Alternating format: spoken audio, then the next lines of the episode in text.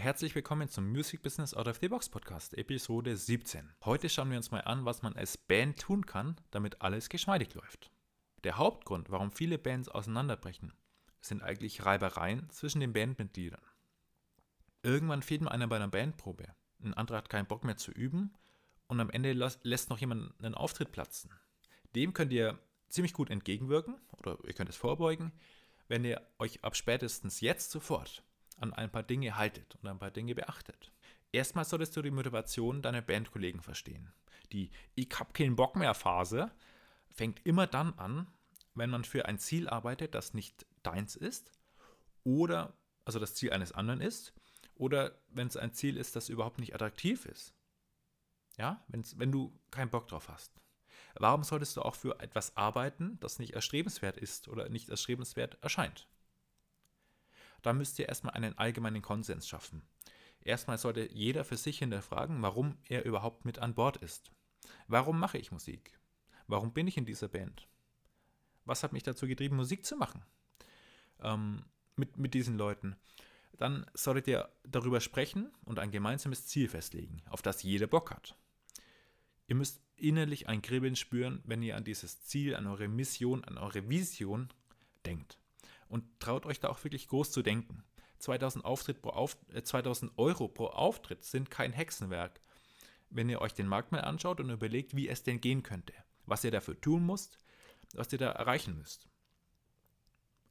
Es gibt genügend Bands, die das, die deutlich mehr bekommen. Also es geht, es geht, es geht. Oder vielleicht strebt ihr auch ein bestimmtes Festival an, einen bestimmten Auftrittsort, eine bestimmte Anzahl an Gigs im Jahr, bestimmte Leute, vor denen ihr spielen wollt. Spinnt da einfach mal rum ähm, und legt euch eure Vision, eure gemeinsame Vision fest und formuliert die in ein klares Ziel. Jetzt aber zurück zur Band. Für die Proben und auch für die Auftritte braucht ihr einen Rahmen. Einen Rahmen, in dem ihr eure Erwartungen an euch selber, an die Band und an eure Bandkollegen klärt. Also wie oft soll denn geprobt werden? Was ist das Ziel? Machen wir das aus Spaß? Wollen wir Geld verdienen? Wollen wir professionell werden? Wollen wir erst so halbherzig das machen? Ist alles okay, solange ihr das am Anfang klärt. Weil wenn jetzt einer denkt, das ist kein echtes, nur ein Hobby, aber der andere hat andere Ambitionen, dann wird er den, der denkt, dass es ein Hobby ist, nicht unbedingt mitziehen können. Und dann gibt es Reibereien und das kann man vermeiden, indem man diese Rahmenbedingungen klärt. Und dazu gehört auch der Bandname. Wenn ihr euch Helmut Pappendorfer und Band nennt, kann es schon wieder sein, dass das Gemeinschaftsgefühl verloren geht. Weil manche Bandmitglieder in den Hintergrund gestellt werden oder sich zumindest so fühlen. Ich persönlich finde den Bandnamen ganz cool, wenn er in eure Genre passt, ähm, weil das einfach unerwartet ist. Aber in dem Fall würde ich mich dann nur Helmut nennen oder Pappendorfer. Aber wir, wir sind Helmut, das finde ich, find ich ganz witzig, wenn ihr irgendwie Partyband seid. Dann gibt es dann noch so eine Sache. Es gibt so einen Spruch, wer seine Kollegen mit Erdnüssen bezahlt, braucht sich nicht zu wundern, warum nur Affen für ihn arbeiten. Das sagt schon alles. Ihr braucht eine Gruppendynamik, ja? Und um diese aufrechtzuerhalten, müsst ihr euch gegenseitig wertschätzen.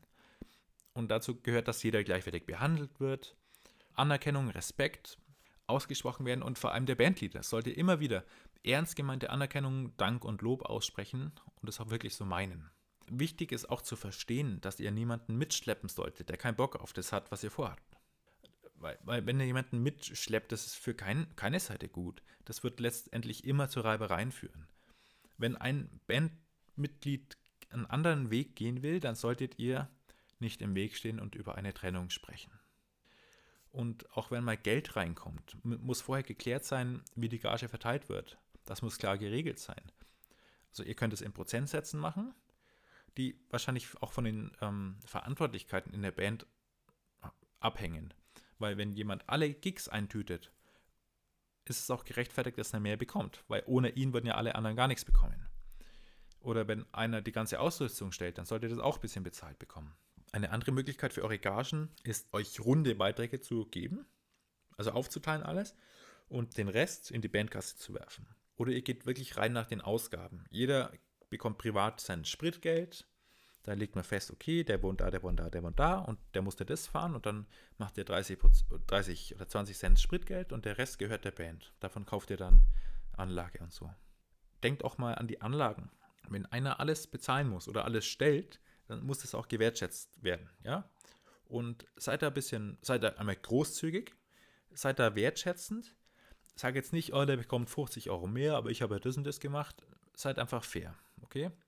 Und legt das alles, jedes Streitthema, ja, in diesen Rahmenbedingungen fest. Der letzte und eigentlich auch der wichtigste Impuls, den ich euch hier mitgeben will, ist, dass ihr einen Ehrenkodex vereinbart, an den sich jeder zu halten hat. Wisst ihr, eine Band soll in erster Linie Spaß machen. Und ihr dürft auch nicht jeden Pups so ernst nehmen. Ich persönlich finde es aber gut, wenn man sich einen festen Rahmen steckt. Ja, also eben diesen, diesen Rahmen von vorhin. Und in dem jeder seinen Freiraum hat. So bleibt der Zug auf dem Gleis und in der Lok steigt trotzdem eine Party. So kann man das zusammenfassen. In diesem Sinne, kurz und knackig, vielen Dank fürs Zuhören und bis zur nächsten Episode. Ciao.